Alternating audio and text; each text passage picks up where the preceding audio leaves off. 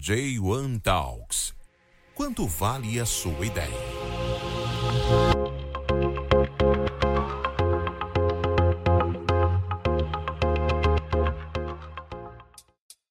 Este episódio é um oferecimento de J1 Seeds, da ideia à marca.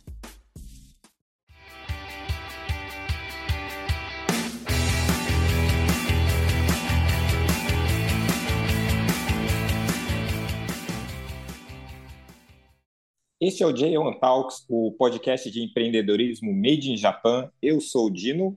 Eu sou Emanuel Cáceres. E hoje nós vamos falar com o Leonardo Zamboni, da CapTable. Boa noite, Leonardo. Para você, boa noite. Para a gente é bom dia, né? A gente está aqui no, no, no, Japão. Primeiro, obrigado por, por ter aceitado o convite de participar do nosso podcast hoje. Como o Dino fez a introdução aí agora, o Leonardo da CapTable.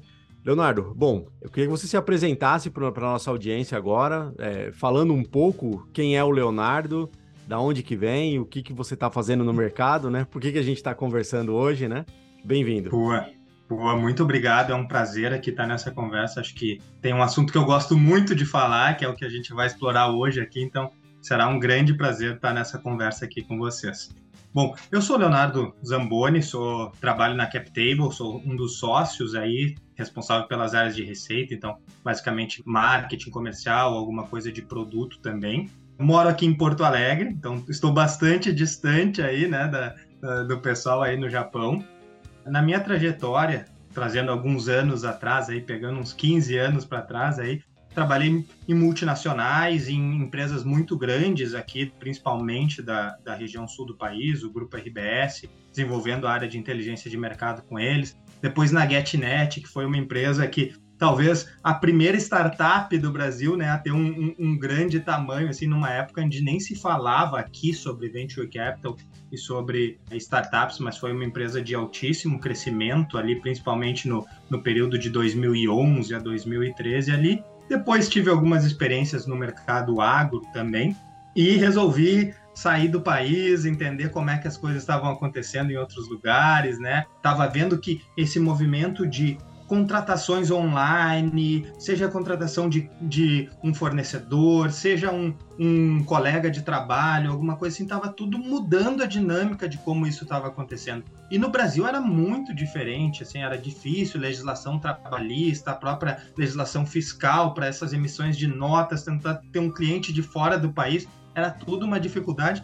E eu também acostumado a apertar a mão das pessoas para fechar um contrato, como é que eu vou fazer isso de, dessa nova dinâmica, né? Então fui pesquisar na internet ali, entendi que existia uma cidade no norte da Tailândia, lá no meio da floresta, chamada Chiang Mai, onde tinham 500 mil expatriados trabalhando de lá, porque era uma cidade com custo bastante acessível e tendo essa comunidade tão forte, tão grande lá, o ecossistema se desenvolvia muito, então era fácil. Precisava editar um vídeo, tinha um editor no coworking junto contigo. Precisava que alguém fizesse uma arte para ti, tinha alguém ali. Precisava para alguém para atender o comercial porque tinha experiência naquele país que tu queria desenvolver. Tudo estava bastante disponível ali uh, naquela região. E esse foi o meu intuito, né, de, de ir para lá e aprender um pouco mais. Inclusive, até quando cheguei lá, estava bastante forte o, o, a questão do Shopify, né? Então aqui, uh, o, num dos últimos episódios aí já tinha o, o, responsável aí pelo, pelo Shopify também, aqui foi, foi entrevistado. Então eu também tentei a minha experiência lá no Shopify lá no passado, mas aí vi que não era muito a minha, né?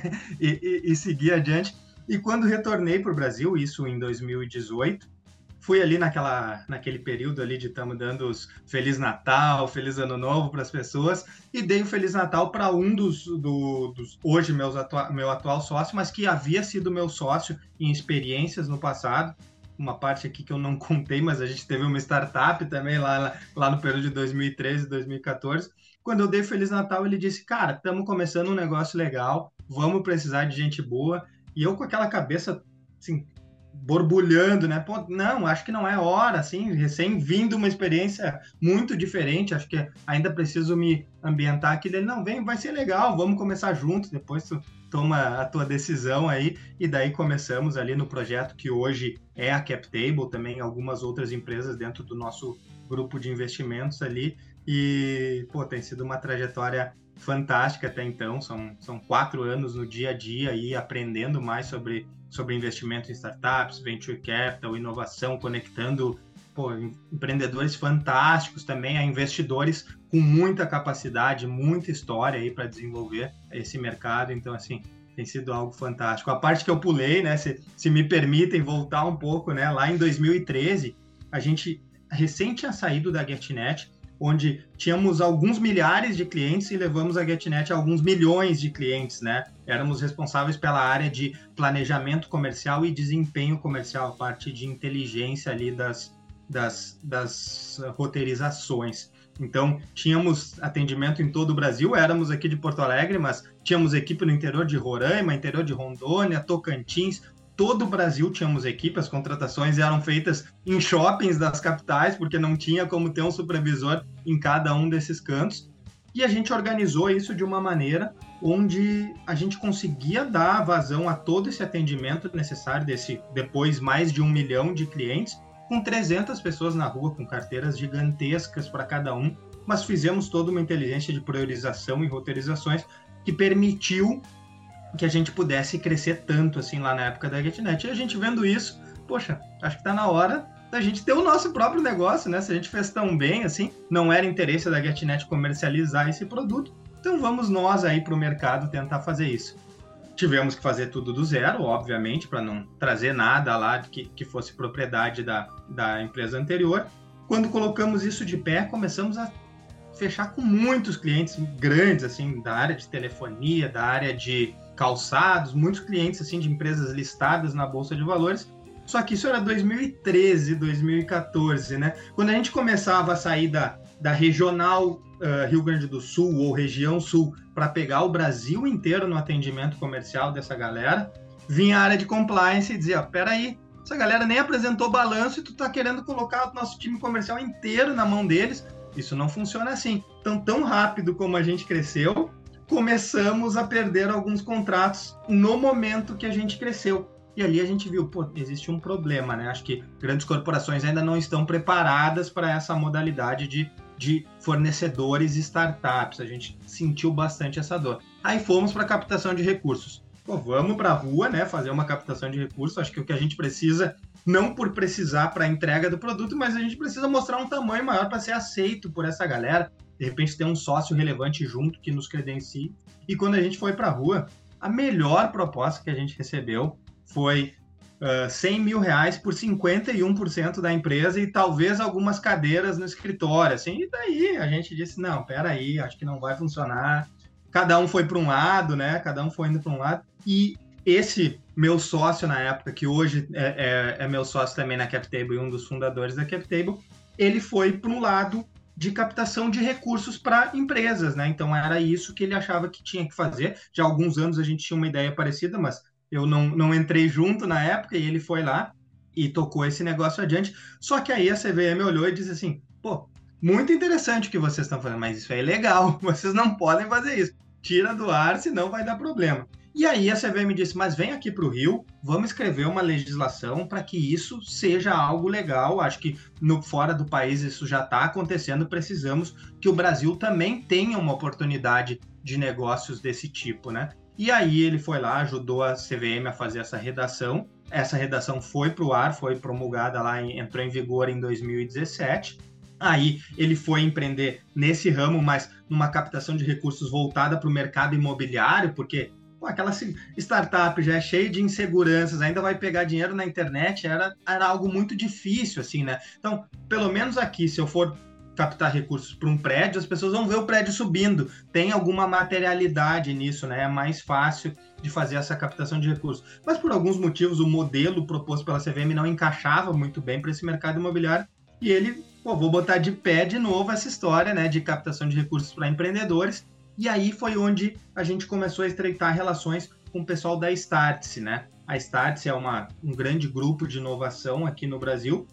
E alguma, alguns dos, dos ex-sócios da XP, que haviam saído da XP na, alguns anos antes, tinham entrado como investidores na Startse e depois também viraram executivos da própria Startse, tinham interesse de desenvolver esse mercado financeiro voltado para startups. Né? Eles viram indo para o Vale do Silício, indo para a China, indo para Israel, que esse era um ambiente que estava florescendo, crescendo demais, precisava que alguém pegasse esse mercado, organizasse e, e desse uma, uma credibilidade para eles. E aí a gente começou a CapTable junto, eles são sócios da CapTable, e aí tem sido uma jornada fantástica aí nesses, nesses quatro anos até então.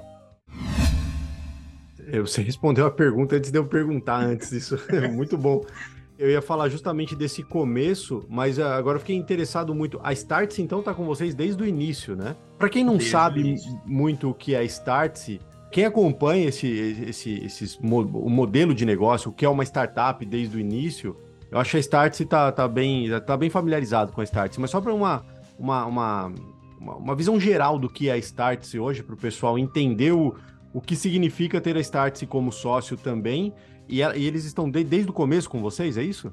Isso mesmo, desde o começo são nossos sócios, então desde o dia 1 a gente entendeu também por estudar esse mercado que a gente precisava de um parceiro que tivesse uma, um nome mais forte, né, uma história maior dentro desse mercado financeiro, porque estamos tratando de recursos de terceiros, então, assim, ah, mesmo tendo essa experiência já de alguns anos e, e tendo escrito essa, essa legislação junto com a CVM, precisávamos de um nome mais forte, assim, para a gente conseguir colocar isso de pé, e essa foi nossa estratégia desde o início. Aguardamos até que tudo, todos os trâmites estivessem concluídos para eles serem nossos sócios e a gente fazer esse, esse lançamento lá em 2019. Então a Startse ele é um grupo, né, uma empresa que se destina à edu educação corporativa para inovação, né? Então eles, eles buscam a transformação de pessoas que transformam as empresas. Então isso no passado é, acontecia muito através de, de cursos online, de eventos, a época que pré-pandemia, assim, né, que eventos com milhares e milhares de pessoas, assim, entendendo mais sobre isso da inovação. Veio a pandemia, a Startse também precisou se reinventar, não existia mais essa dinâmica do presencial e eles vi, trouxeram isso muito para o online e para dentro das empresas. Então, hoje a educação corporativa é a parte mais forte da Startse, além de ter toda a, a, a, educação para o B2C, digamos assim, para as próprias pessoas que buscam, mas essa educação, essa transformação corporativa, hoje é um, um dos grandes focos da Starts. E aí o que acontecia? O cara ia lá numa jornada até o Vale do Silício, passava alguns dias lá no Vale do Silício, sendo assim, bagunçava a cabeça, né? Chacoalhava o cara vindo aquela realidade diferente. Quando o cara volta para o Brasil, o que, que ele faz? Normalmente executivos de grandes corporações, né? Ou o cara pedia demissão e fazia a própria startup, ou o cara passava a fazer negócios com, com startups, ou o cara ia lá investir em startup para ter a, a, experiência como investidor, né? Então a CapTable surge para dar essa oportunidade. Então, assim, de repente, tu não precisa ainda se desligar da tua empresa, tomar essa decisão tão drástica, mas a galera vinha bagunçada mesmo da cabeça, assim, preciso me reinventar, fazer algo diferente. Então, entrando de sócio numa startup, tu teria essa oportunidade de entender o negócio ali de dentro antes de ele virar capa de revista, que daí todo mundo já sabe como fazer, né? Então tá envolvido naquele negócio ali desde o, início e muitos tomaram a decisão de depois de investidores se tornarem inclusive executivos ou terem as suas próprias startups, né? Então aí a gente con consegue colocar as duas grandes forças em conjunto, né? Então a Start se vai lá mostra para essa comunidade que existe um mundo que vai chegar, que talvez ainda não seja realidade em todos os locais do Brasil, mas um mundo que está vindo, que está vindo com muita força e que quem não se reinventar, quem não se preparar para esse mundo que está vindo, vai ficar para trás, né? Então, e a CapTable é esse acesso a esses empreendedores que estão fazendo coisas fantásticas aí que vocês gostariam de estar do lado. Então a gente uniu essas duas forças aí para colocar de pé a CapTable. Maravilha. Vamos lá. O que exatamente a CapTable faz e como que ela ajuda esse pessoal que está vindo pro, pro, pro mercado agora? Nós, como CapTable, temos assim uma, um, um grande sonho, um grande propósito de trazer inovações para o mercado de venture capital, né? Então, assim, acho que o mercado de venture capital ele lida com startups, lida com inovação, mas ele é muito parecido a 40 anos, né? Se pegar lá os livros sobre o investimento na Apple, vai ler histórias que talvez se trocar os nomes e ler uma história de hoje, ele ainda é muito parecido, assim, né? Ele não, não, não, não mudou tanto ao longo do tempo. E a CapTable acredita que tem algumas coisas diferentes que podem acontecer dentro desse mercado. Não somos concorrentes dos fundos que já fazem isso ou dos anjos que têm feito um papel fantástico aí trazendo capital para para empreendedores que estão inovando, mas nós acreditamos que podemos colocar um pouco mais de tempero nisso, né? Fazer algo algo diferente. Então, nós na nossa entrada nisso, se a gente entendesse que a gente iria colocar um fundo de pé com alguma tese específica, a gente ia ser mais um dentro desse mercado e de repente a gente poderia até usar o marketing de que a nossa tese é muito diferenciada, é muito diferente, mas a gente entendia que acho que esse é um discurso mais comum assim de se ouvir, né? Por outro lado, a galera do varejo estava de fora, né? Do varejo, eu quero dizer, a, a pessoa mais parecida comigo, digamos assim, o cara onde ainda não tem 500 mil para ser cotista de um fundo, um milhão de dólares para ser cotista de um, de um fundo do, do, do, top tier aí, do, dos melhores fundos, essa galera estava totalmente excluída dessa classe de investimento, né? Então a gente entendia que poderia colocar ele dentro desse mercado. E no mercado financeiro tem um, um termo que não é pejorativo, né? Mas é um, é um termo uh, uh, comum no mercado financeiro, que é o tubarão e a sardinha. Então, o tubarão e a sardinha se beneficiam de estar em conjunto. O tubarão não vai comer a sardinha. E a sardinha está ali mordendo tudo que o tubarão atacou e conseguiu atacar a presa ali, né? Então, no, no nosso mercado, o que, que a gente desenhou como modelo? A gente não leva isso somente para o varejo. Quando uma oportunidade, uma startup está aqui conosco captando recursos, ela traz ou nós auxiliamos ela a trazer um tubarão. Então vem alguém com, com, um grande recurso financeiro que é especialista naquele mercado que a startup atua, seja fundo, seja um corporate, seja um anjo que entende muito daquele mercado, e ele entra com um valor bastante relevante, e a galera da sardinha, do varejo, e a sardinha não é né, nada prejudicativo, algumas sardinhas colocam 500 mil reais numa oferta assim, né? Mas essa galera entra junto com o tubarão dentro da oferta, nos mesmos termos dessa galera. Hoje a gente tem 7.100 investidores que alocaram recursos aqui dentro das startups que captaram via CapTable. 7 mil são pessoas físicas e 100 são institucionais. Agora, o que esse institucional representa é mais de 30% do volume financeiro, e algumas ofertas isso chega a 70% do volume financeiro, principalmente nas ofertas de valores mais altos. Né? Então, tudo isso a gente vai calibrando, dependendo da oportunidade, do estágio da startup, a gente tem critérios onde a gente exige que entre alguém com mais recursos ou mais pessoas, né, para fazer essa validação, para ser esse tubarão da oferta, e depois a gente leva isso para o varejo, porque a gente entende que a galera que está fazendo o investimento não tem a responsabilidade de entender a fundo um balanço da startup, fazer uma diligência nos founders dela, entender profundamente o mercado e as limitações e oportunidades dele. Então a gente traz esses tubarões que fazem toda a sua diligência, entendem tudo isso. A própria CapTable faz isso através dos parceiros e disponibiliza para o pessoal, mas dificilmente alguém que vai colocar 5, 10 mil reais numa oferta vai passar o final de semana inteiro estudando a fundo todas as, possi as possibilidades dela, até porque dentro do que a gente entende como uma estratégia vencedora, não é fazer um investimento, né? Tu precisa criar um portfólio de investimentos. Então, se tu tiver que fazer isso toda semana, passar o final de semana inteiro estudando se tu vai investir ou não numa oportunidade, depois de um mês tu não faz mais, né? Tu não vai voltar para fazer esse investimento. Então, assim, a gente dá toda a possibilidade para quem quer passar o final de semana inteiro estudando, né? Mas a gente traz essa credencial de mercado para que o, o, investidor, pessoa física, possa entrar junto com um player relevante dentro dessas ofertas. Pô, legal. Então a, gente pode admitir que é, é um tipo de democratização para um venture capital.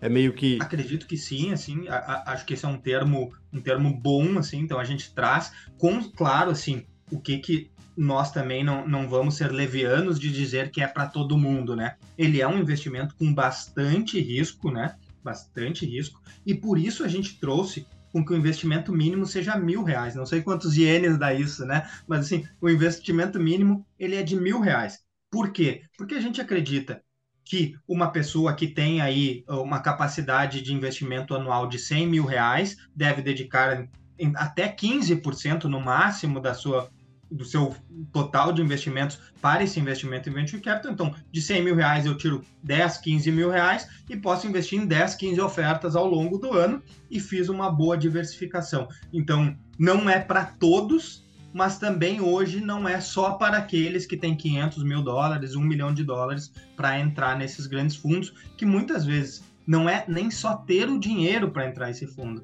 Normalmente, esses fundos são muito pouco acessíveis, principalmente os fundos que têm maior, melhor desempenho histórico, né? Então, tem fundos nos Estados Unidos com mais de 20 anos de fila. Então, não adianta só ter dinheiro, tem que ter o acesso a poder entrar naquele fundo também. Então, a gente entende que o caminho da democratização é um caminho que a gente tem percorrido, trazendo players que estavam de fora, ou pessoas que estavam de fora, para atuar junto com players que já estavam no mercado. A gente não quer tirar nenhum player do mercado, inclusive todos são nossos parceiros e fazemos investimentos em conjunto. Mas adicionamos esse tempero que antes estava de fora.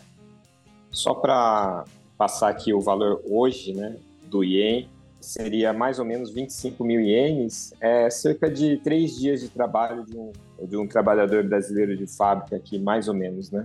Mas assim, complementando, não é uma indicação de investimento isso daqui, né? É, é só informação. Né?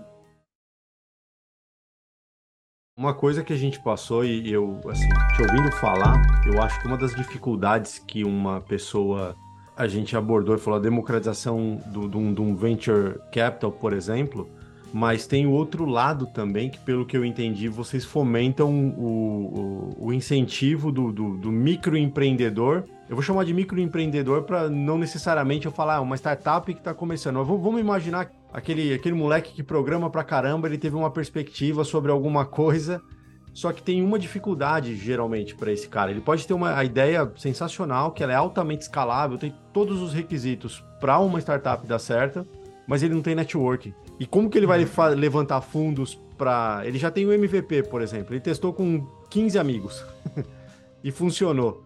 E o networking é importante. O que me pareceu, pelo que você falou, é que vocês facilitam isso também, né? Porque, assim, trazendo o tubarão para junto das sardinhas, como você colocou, isso auxilia muito essa pessoa que está com essa ideia inicial, não tem com quem conversar sobre isso, e ele vai mostrar para quem. No network, eu acho que isso é muito importante Eventualmente, você, quando tem uma ideia muito boa, você fala com cinco pessoas que não entendem nada do que você está falando. Essas pessoas vão falar, desiste disso, cara. O que dá dinheiro é abre um restaurante e vai vender marmita. E a pessoa, é, você simplesmente está falando com uma pessoa que não tem visão de mercado e não entende. E é difícil quando você está dentro de uma bolha. Eu acho que você, a, a facilitação de networking para você ser avaliado por quem entende de mercado e pode dizer para você, vai por este caminho e toma este dinheiro, é bom, pelo que eu entendi, vocês fazem isso, né? Sim, nós propiciamos que isso aconteça, né? A própria CapTable não tem gestão sobre essas empresas que recebem o investimento, então não temos lá uma cadeira no conselho ou uma responsabilidade de nós podermos, de certa maneira, destituir um CEO ou alguma coisa assim dentro da, da empresa, dentro da startup, mas nós propiciamos que isso aconteça. Então, esse é nosso nosso total interesse, né? Conectar essas pontas, trazer isso. Como tu trouxe aí, às vezes, às vezes o que falta é networking mesmo, né? Então, dentro do VC Track, né, do, do VC tradicional, que opera há 40 anos de uma maneira muito semelhante, normalmente todos seguem a mesma regra, né? Então, as pessoas que estudaram em determinada universidade, que agora estão voltando para o Brasil, ou em algumas universidades brasileiras, que tiveram uma experiência numa grande consultoria ou numa grande auditoria ou, ou, ou alguém assim, e agora está colocando o seu negócio de pé, ou essa pessoa já teve um negócio que teve uma saída e agora ele é o chamado second time founder, né? Então, o mundo do VC ele é bastante restrito. E quando a gente pega, assim, dificilmente fora de São Paulo a gente acha muitos que tenham um caminho tão similar, óbvio que ocorrem, tem unicórnios fora de, fora da, de São Paulo, inclusive, mas assim, não é tão simples para que isso ocorra. E aí a gente está falando de empreendedores fantásticos, mas que às vezes não estão dentro dessa, de, dessas características aí que são procuradas. E assim, dizendo aqui do lado de quem tem contato com fundos e, e gosta muito da, da, dessa galera, eles fazem ótimos negócios aí e tem entregue resultados muito bons para os cotistas desses fundos. Porque para eles, eles viram que assim funciona e eles seguem fazendo isso de uma maneira muito parecida. Erro nenhum, né? Todo mundo quer proteger o seu capital e quer fazer isso da melhor maneira, principalmente quando está atuando com capitais de terceiros e que vendeu essa tese no fundo, então agora precisa seguir essa tese. Mas trazendo um exemplo aqui de, de uma captação que encerrou há pouco tempo aqui dentro da CapTable, uma empreendedora, mulher, de Minas, negra, e que os pais foram catadores de resíduos, no, no, os pais foram catadores de resíduos. Ela criou uma startup voltada para logística reversa, então, e ela conseguiu grandes resultados lá em Minas, mas ela não conseguia entrar em fundos de investimento. Então, ela tinha em Belo Horizonte resultados muito bons que mostravam que era só ter uma injeção de capital que esse resultado poderia se multiplicar em diversas cidades do país, mas ela não conseguia ter entrada nesses fundos, né? Mesmo alguns fundos que eram especia especialmente construídos para mulheres, ou ESG, ou algo assim, era muito difícil de ela ter essa entrada. E ela veio para a CapTable, estudamos o negócio dela, entendemos que era um negócio com muitas possibilidades. Trouxemos especialistas do setor também, porque nós aqui somos agnósticos e investimos em ou, ou propiciamos esse investimento em, diversas áreas, então não somos especialistas em todas as áreas. Então trouxemos especialistas que disseram que como negócio era muito bom, sim, né, que parava de pé. E aí a gente colocou essa captação no ar para receber recursos foi ali recebendo o investimento de um, de outro, chegou a 313 investidores e ela nos trouxe que durante esse período de captação, pela visibilidade que a gente deu, quatro fundos bateram na porta dela para fazer o investimento e ela disse: Não, agora eu já me comprometi com a galera da CapTable, vou fazer por aqui uh, essa captação de recursos. E um dos investidores da nossa base gostou tanto do negócio e ele já tinha sido CFO de empresas, inclusive listadas na Bolsa de Valores, e disse: Eu quero trabalhar nesse negócio. Talvez não full time, né? Mas eu quero trabalhar nesse negócio. E o que falta para concluir essa rodada, eu coloco de dinheiro. E foi lá e completou a rodada aí com quase 200 mil reais aí. Então, tudo isso, às vezes, é esse networking para o investimento. E uma coisa que a gente trabalha muito nós temos uma base muito grande. Hoje são 7 mil investidores, mas eu tenho dentro da minha base mais de 50 mil pessoas que recebem minhas comunicações aí semanalmente, mais redes sociais, mais a própria rede da Starts, que daí passa de milhões de pessoas aí. Então, quando a gente faz uma captação de recursos, a gente busca não ter um modelo tão próximo a um Kickstarter ou alguém de fora que a própria empresa sobe a sua captação e depois os sucessos eles comunicam, não, nós trabalhamos em cima de cada um desses lançamentos, então não fazemos muitos lançamentos, sim, num, num momento de grande fluxo é um lançamento por semana, então a gente está limitado aí, digamos, a 50 lançamentos por, por ano, então a gente trabalha muito a divulgação dessa oferta. Então essa startup, muitas vezes, ela tem outros ganhos fora a captação de recursos. Então, antes de ela pegar o dinheiro e receber esse dinheiro, comercialmente ela está expandindo, uma boa parte do investimento dela que seria em marketing, né? Porque a gente pega numa fase onde o produto já está validado, já existe um faturamento crescente e agora ela precisa escalar esse negócio. Então eu entrego o negócio dela, a apresentação do negócio dela para todo o Brasil, né? E agora, talvez pra, até para o Japão, né? Se a nossa audiência aí, né, fizer o cadastro lá na CapTable. Então, eu entrego essa, essas possibilidades para o mundo inteiro, né? Mas aqui falando especialmente do Brasil. E aí se fecham muitos contratos.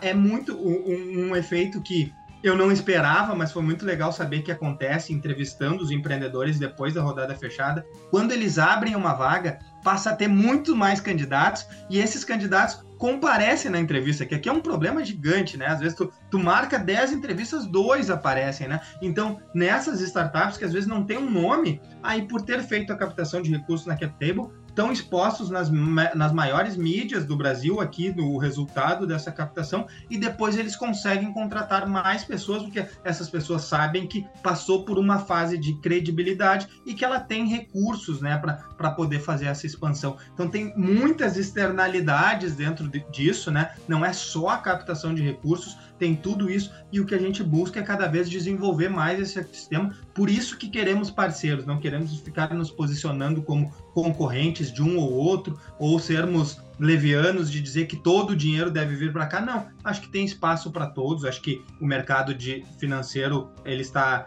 bem mais robusto de possibilidades do que esteve no passado e nós queremos surgir como mais uma dessas possibilidades para aqueles que entendem que não só o risco dentro da sua carteira faz sentido pelo retorno esperado, mas no sentido de ser um investimento que tu agrega mais coisas além do retorno financeiro direto, né? Então, investidores aqui, por ter contato com empreendedores que estão fazendo coisas inovadoras dentro do seu mercado, muitas vezes vale mais do que um curso, vale mais do que um novo MBA que estaria fazendo, ou muitas vezes o que a gente escuta aqui de alguns, de alguns investidores falando sobre inovação transversal. Então, de repente, eu tenho uma fábrica de tijolos, mas investir lá numa, numa startup que está mudando o cenário de atendimento de clientes.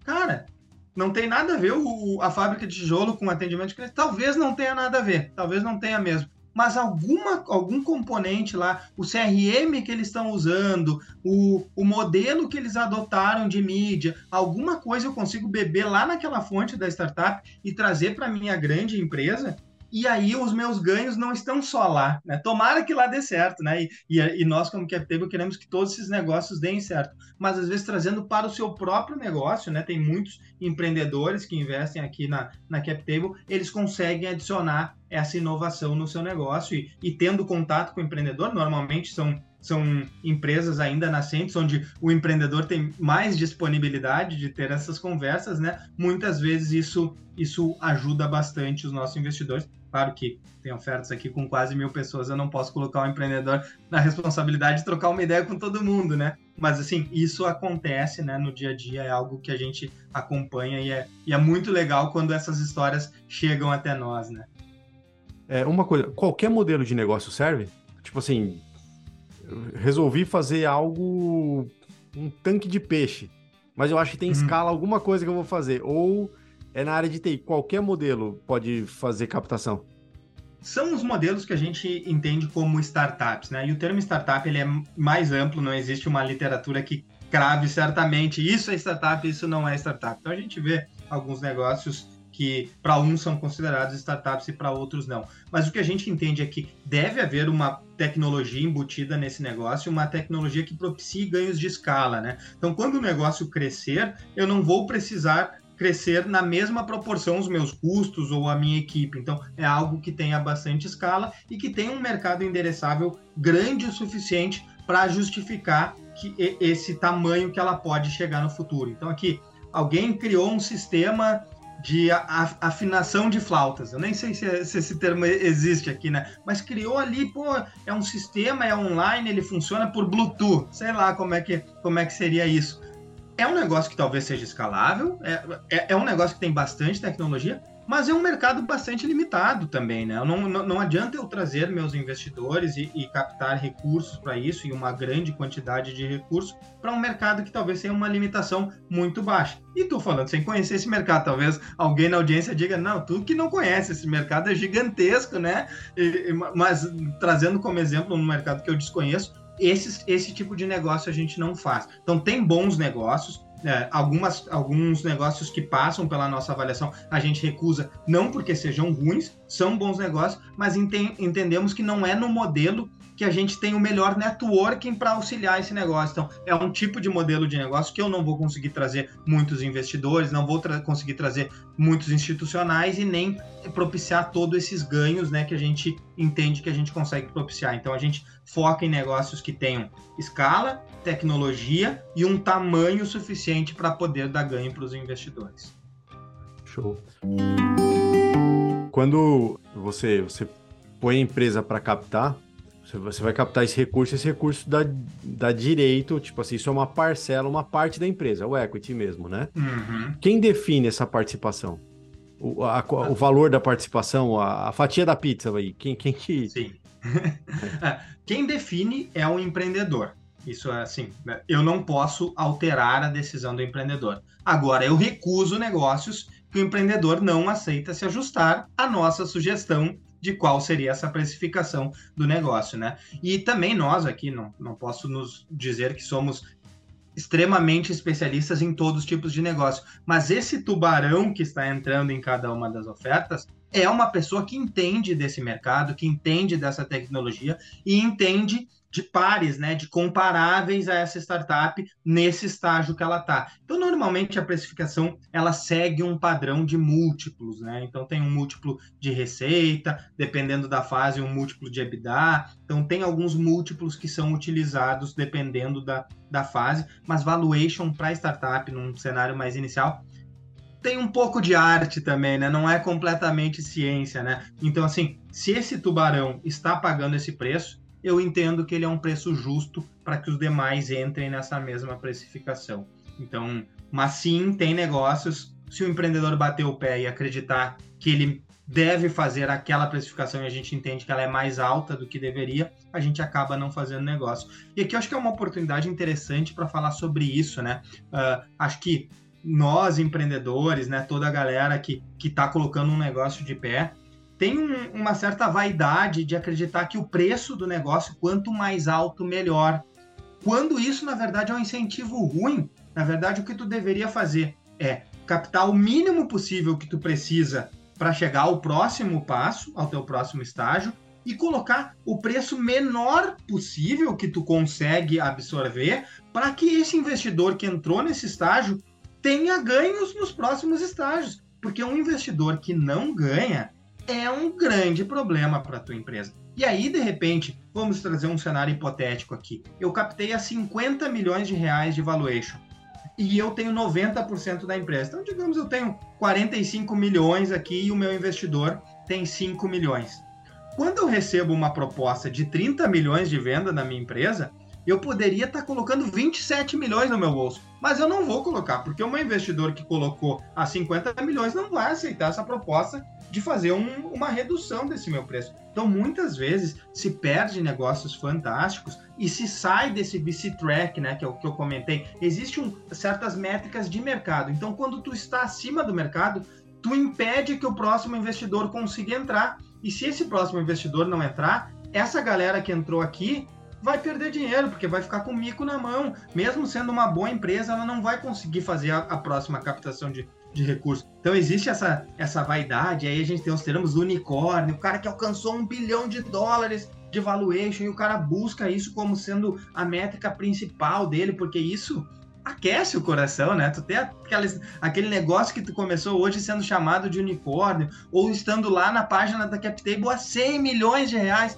poxa, olha só, meu, a galera que me acompanhou, que duvidou de mim lá no colégio, agora vai ver que eu tenho um negócio de 100 milhões de reais. Mas muitas vezes essa é a decisão errada. A decisão errada, a decisão certa seria manter esse valuation o mais baixo possível para que tu consiga ainda ter investidores com apetite para seguir investindo com ti nas próximas rodadas de captação. Então, acho que muitas vezes dentro do nosso negócio tem uma parte educacional que ainda falta, né? Como eu disse ali, quando a gente estava em 2013, 2014, não tinha nem Google em português para a gente poder pesquisar como que a gente fazia aquilo que a gente estava fazendo. E hoje a gente está tentando fazer isso diferente, né?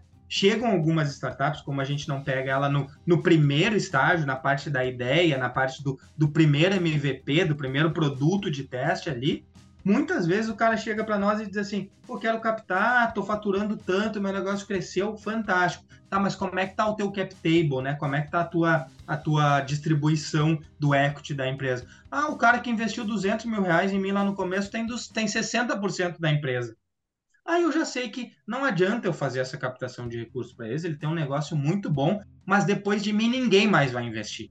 E se depois de mim ninguém mais investir, o investidor que está entrando comigo vai perder dinheiro. Então a gente não faz esse negócio. Antigamente a gente rejeitava esses negócios, hoje a gente diz, cara, tem uma oportunidade de ajuste. Acho que se tu precisar da minha ajuda, eu converso com esse teu investidor para mostrar que para ele também é melhor ele, ele te devolver uma boa parte desse teu equity, porque senão ele vai botar esse dinheiro dele fora, né? Não vai, esse dinheiro dele não vai crescer. Ele vai ter aquela marcação de vaidade, de valuation, acreditando que está crescendo, mas ele nunca vai ter saída para o negócio dele. Então a, a gente ajuda o, o empreendedor a convencer esse anjo, essa galera que entrou lá no passado, a reduzir a sua participação. Porque também não tem muito, muita literatura, muito, muito conteúdo que explique para o próprio anjo, né? Às vezes, como eu disse lá no passado, o cara que me ofereceu 100 mil por 51% da empresa achava que estava fazendo certo. Porque essa é a lógica do M&A, né? Que é a lógica mais frequente do mercado. Eu estou comprando uma empresa, o quanto eu conseguir colocar de cláusulas que me beneficiem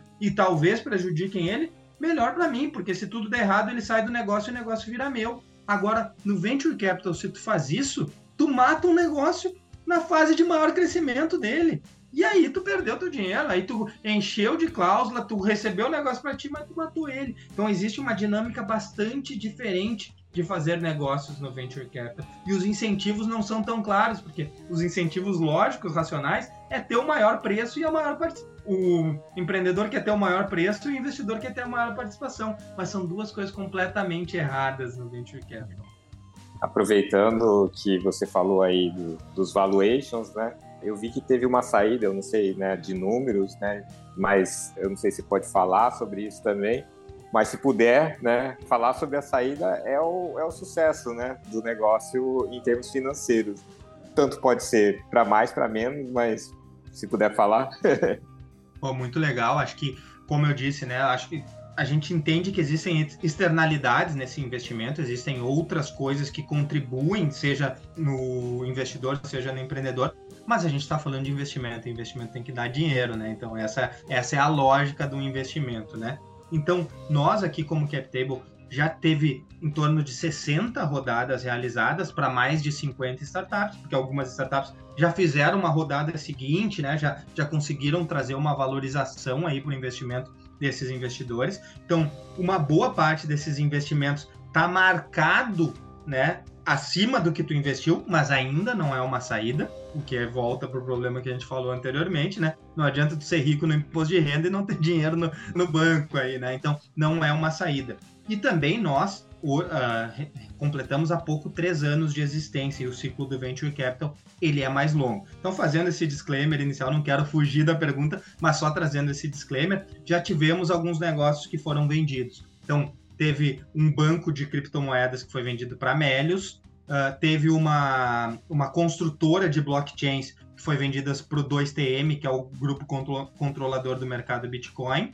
Tem uma saída para ser divulgada em breve aqui, mas que vai ser a primeira saída com, a, a partir de 100 milhões aí de reais. E tem uma startup que fez uma fusão, uma startup de de carregadores de carros elétricos, assim, que fez uma fusão com a Ecovagas, que é subsidiária da Estapar. Então, aqui a gente teve Melios e, e, e Estapar, que são listadas em bolsa, então a gente teve que passar por todo o compliance para essa aquisição ser aprovada aí dessas startups. Então, eu não posso falar de cada uma delas, né, porque algumas esse valor não foi informado, mas o retorno anualizado médio dessas é de 100% né? Então, assim, mas elas saíram muito cedo. O tempo para elas saírem deu aí, em média, pegando as três, deu em torno de um ano e meio. Então, 100% dá em torno de 150 e tanto, 160%, se a gente for trazer o, o, ganho total aí desse investimento. Mas aí eu estou falando só dos vencedores, né? Tem também aquelas startups que não deram certo, algumas startups são poucos casos até hoje, mas como eu disse, a nossa carteira é muito recente. 29 dos investimentos foram feitos em 2021. Então ainda não tem um ano e meio aí de, de, desde esse último investimento. Então, tanto para o bem quanto para o mal, algumas coisas podem acontecer. Então, o que a gente orienta é que tenha quem decidir por esse investimento aqui via CapTable, que não faça isso numa única empresa, num único setor, que distribua isso bem para estar tá exposto aos ganhos de, desses variados setores. Cenário macroeconômico a gente não controla, então muita coisa pode acontecer. Às vezes, bons negócios acabam não porque deixaram de ser bons negócios, mas algum cenário afetou eles. Então, assim, dos exits, né, da, da galera que já tirou o seu dinheiro em torno de 100% atualizado, mas alguns perderam dinheiro também, foram a zero. Então, por isso, esse, esse, isso deve ser equilibrado. E aí, se me permitem, assim, uh, complementar um pouco, um pouco isso, recentemente, há menos de seis meses, a CVM liberou o que se chama mercado subsequente. Então, o mercado de venture capital é um mercado, por definição, ilíquido, né? Então, tu não tem oportunidades de saída, ou tem poucas oportunidades de saída. Às vezes, tu tem que esperar a empresa fazer o IPO. E são pouquíssimas que chegam a ter as suas ações transacionadas na bolsa. Às vezes, um fundo que está entrando numa próxima rodada te dá oportunidade de saídas e outros modelos de saída, mas normalmente essa saída não está na mão do investidor. Ela está na mão do empreendedor que decide fazer a venda da empresa ou, que ou o fundo que decide recomprar aqueles que entraram anteriormente. E a CVM liberou que a gente construísse o mercado subsequente. O que, que é o mercado subsequente? Eu investi numa startup, mil reais, digamos, né? Vou trazer aqui o exemplo. Eu já estaria contente se eu recebesse dois mil reais dentro dessa startup. E talvez alguém que não investiu no passado ache que agora é uma, um bom momento de entrar por esses dois mil reais. E aí compra a participação dessa pessoa. Então a gente tem isso dentro do, dentro do, nosso, do nosso site lá, a gente chama, chamou de marketplace, porque é mercado subsequente é um termo difícil de falar e a CVM não deixa que, que utilizemos os termos bolsa ou mercado secundário, porque isso não é ainda uma bolsa e não é um mercado secundário, em breve, embora a gente acredite que em alguns anos isso vai ser permitido. Então hoje é mais um mural de ofertas de algumas pessoas querendo comprar e outras pessoas querendo vender e essas ordens são executadas. Mas aí eu dou oportunidade de saída. Aí dentro desse mercado já existe até uma comunidade de traders ali, né? Tem uma galera que fica esperando oportunidade descontada para comprar e depois vende isso com um ágio. Então já teve gente que ganhou 500% ali dentro desse mercado, né? Então, assim, aí as possibilidades são, são da negociação de cada um, né? Aí eu não posso me meter na negociação de cada um. Mas aí existe uma oportunidade de saída que não existia até seis meses atrás. Então, hoje é uma nova possibilidade. Fantástico isso, né? Isso é muito bom. Uma dúvida, a CapTable ela tem uma participação em todas as empresas que fazem captação? Não, não temos participação. O que a gente entende é que a nossa atuação não é como um fundo, né? Então, assim, eu não devo. A startup que ela tem de mais valioso é o equity dela, né? Então, assim, se eu, se eu trago tudo isso e ainda mordo uma parte dessa startup, a gente entende que não é um, um bom modelo, porque depois eu não vou acelerá-la, eu não vou ser alguém que vai participar ativamente do dia dela do dia a dia dela. Eu sou plataforma, eu sou acesso, eu propicio que essas coisas aconteçam, mas eu não fico com o equity dessa startup. O que a gente faz é conectar com diversos parceiros, às vezes negócios mais embrionários vão para uma aceleradora e aí sim essa aceleradora, em troca do seu trabalho, fica com, um percentual do equity da empresa ou investe um valor para ficar com o equity da empresa, mas nós como CapTable não ficamos com equity e também como CapTable, né, institucionalmente, não investimos nas startups, porque senão limitaria o nosso negócio. Não temos um bolso infinito ou um funding infinito para entrar em todas as oportunidades de maneira relevante. Se eu entrar aqui com 50 mil reais em cada uma das oportunidades, vai ser só para falar que estou entrando, né? Embora no agregado, multiplicado, isso vire um, um, um valor bastante alto. Então, não temos essa ideia, mas nós, como sócios, por nos envolvermos bastante em cada um dos negócios, acaba que nós entramos em quase todos os negócios como investidores, como sócios, né? Mas institucionalmente, como CapTable, não. É, senão ia ser bom, era só investir na CapTable, era certeza de acertar. É, é, não, existe essa tese, assim, acho que fomos provocados em relação a isso diversas vezes, né? Então, assim, pô, confio muito no trabalho de seleção de vocês, acreditamos que vocês estão com os melhores negócios. Por que não ter um fundo CapTable para fazer isso? É isso eu posso dizer que é uma ideia nossa e que a gente gostaria de colocar de pé. A existência de um fundo que investisse ou em todos os negócios ou em todos os negócios dentro de determinada tese, né? Então, o fundo fintech, o fundo ESG, o fundo mulheres, né? Que pudesse ter fundos temáticos que investissem em todas as oportunidades da CapTable que seguem a tese daquele fundo. Mas isso no Brasil ainda é bastante custoso para colocar de pé. Então a gente ainda não colocou isso de pé e tudo que gera custo para mim, eu acabo tendo que transferir de alguma maneira para a startup e daí a conta não fecha. Então, hoje isso não está de pé, mas é uma ideia. Acho que tem a, a própria CVM tá, está mudando a regulação de fundos aqui no Brasil. Isso deve entrar em vigor a partir de abril e talvez algumas coisas nesse sentido aí possam acontecer. Então, não, não é algo que eu diria que não acontecerá. É bom saber, na verdade, porque parece bastante óbvio e, e enfim, lógico que isso, enfim, de alguma maneira aconteça, né? Cara, assim, a gente, para uma experiência boa, a gente tenta limitar o podcast a uma hora, mais ou menos, no é. máximo passando um pouquinho, mas eu tô com um monte de pergunta para te fazer aqui. E já eu queria te fazer outro convite para a gente fazer outro podcast. Porque, assim, eu tô com várias dúvidas, mas eu, eu queria.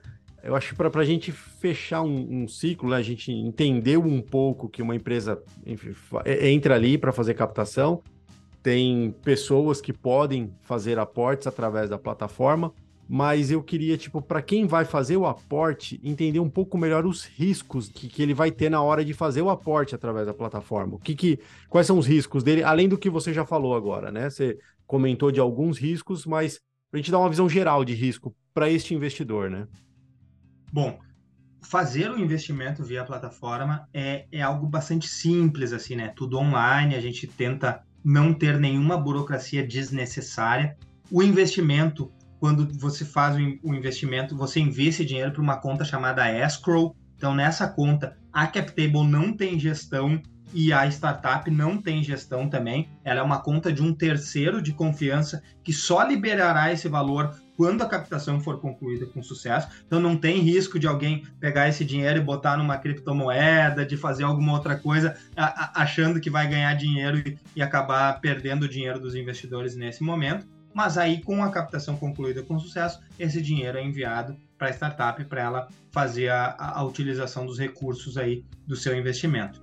Dentro disso, aí existem inúmeros riscos, né? O, o maior risco é o risco do próprio negócio. A gente seleciona empreendedores que estão atuando em alguns mercados potenciais com uma tecnologia diferenciada onde os incumbentes, né, as grandes empresas, ainda não atuam dessa maneira. Então, um dos grandes riscos é por que, que ninguém atua dessa maneira? Porque alguém tentou talvez alguma vez e não deu certo, e essa startup está fazendo isso e talvez bata na parede né, e não consiga dar certo, porque o negócio não conseguiu chegar até o outro lado do rio aí, né? Então acabou morrendo antes de, de ser concluído. Então existe esse risco do negócio. E esse é o risco que a gente entende que é o risco, do, o risco de investir via cap table. Outros riscos aqui a gente mitiga de várias outras maneiras, mas claro, a gente está falando de negócios, a gente está falando um, um, dos grandes olhando materiais publicados do, sobre empreendedores de startup, né? Isso não é um, algo do, das nossas investidas, mas algo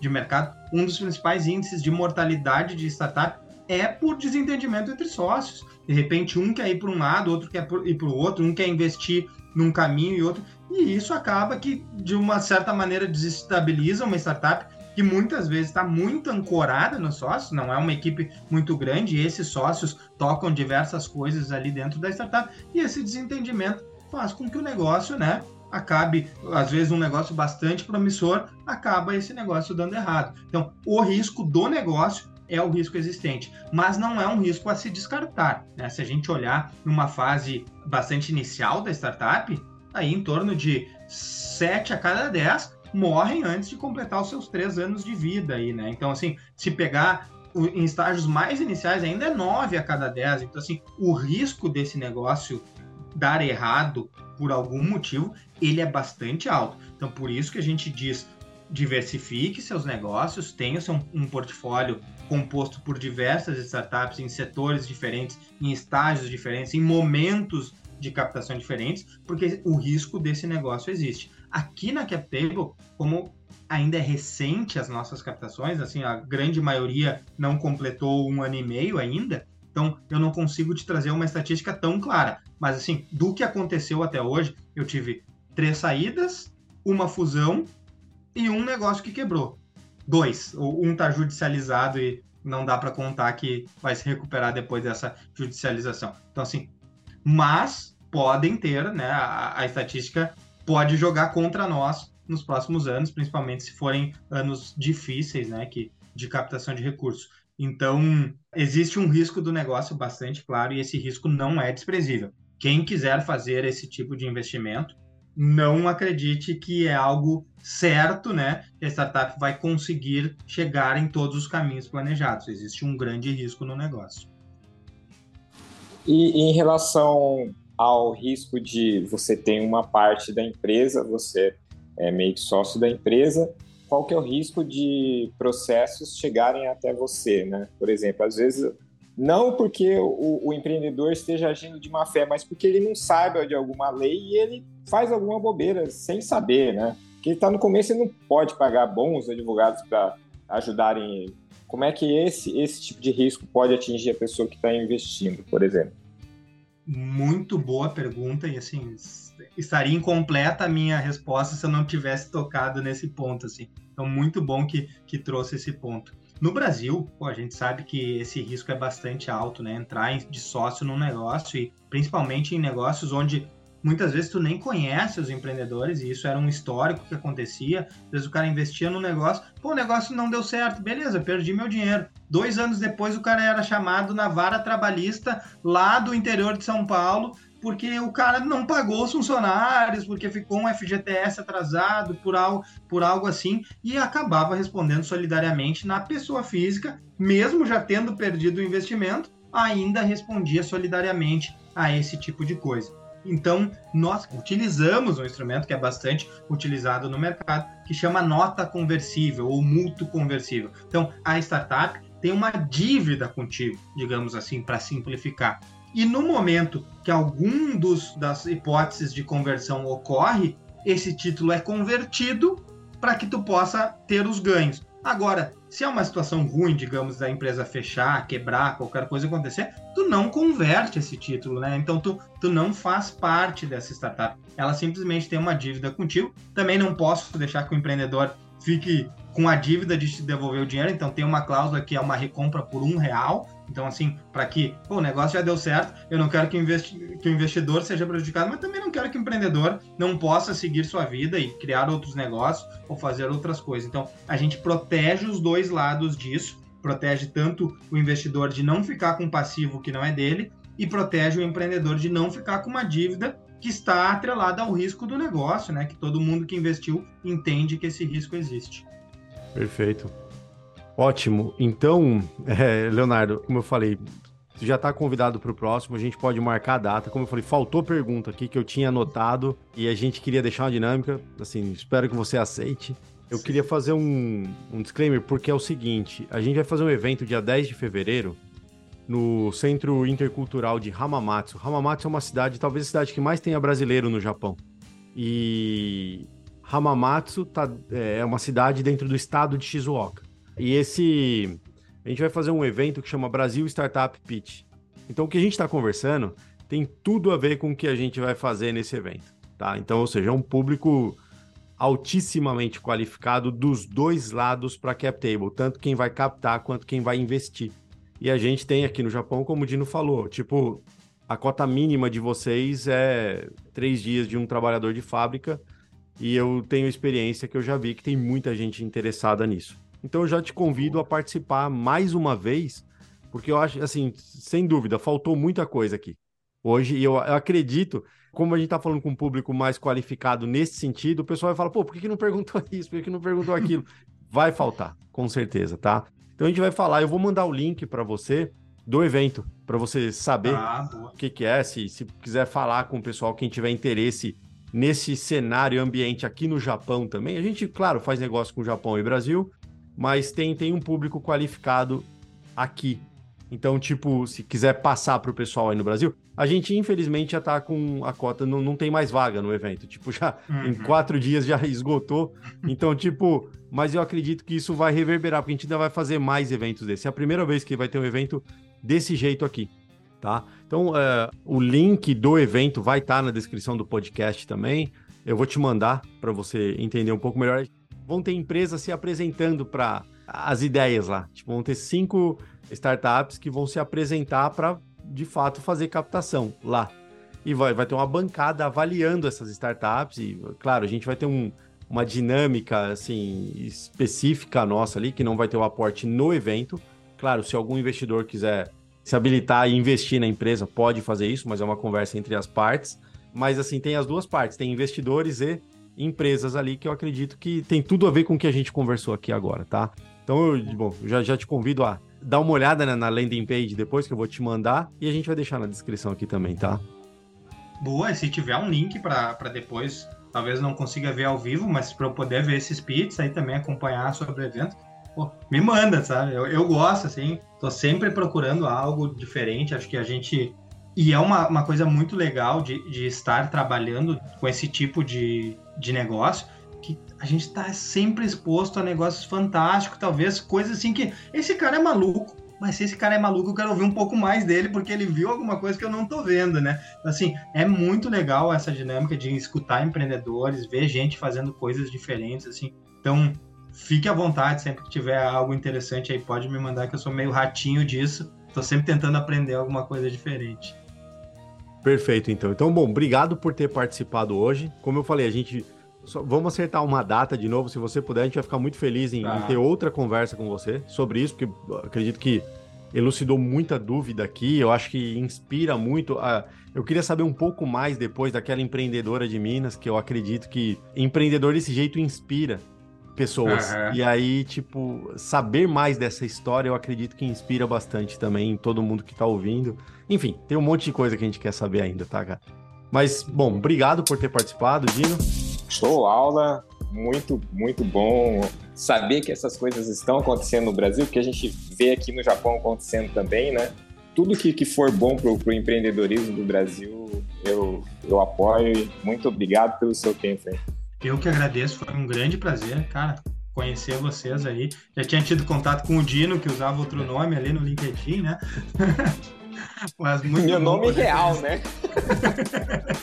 muito bom poder conhecer aí e pô, quero escutar mais de vocês também, né? Acho que é uma oportunidade de a gente poder trocar uma ideia, porque essa jornada que vocês estão fazendo aí, o Dino há 30 anos no Japão, assim, deve ser fantástico, sabe? Então acho que tem muita coisa aí também para entender aí da realidade de vocês. Gostaria de eu estar fazendo essa entrevista também num, num outro momento. Não, a, gente, a gente conversa assim. Então, bom, obrigado e a gente marca uma data para um, um próximo, tá ok? Valeu, um ótimo sábado para vocês aí. Obrigado.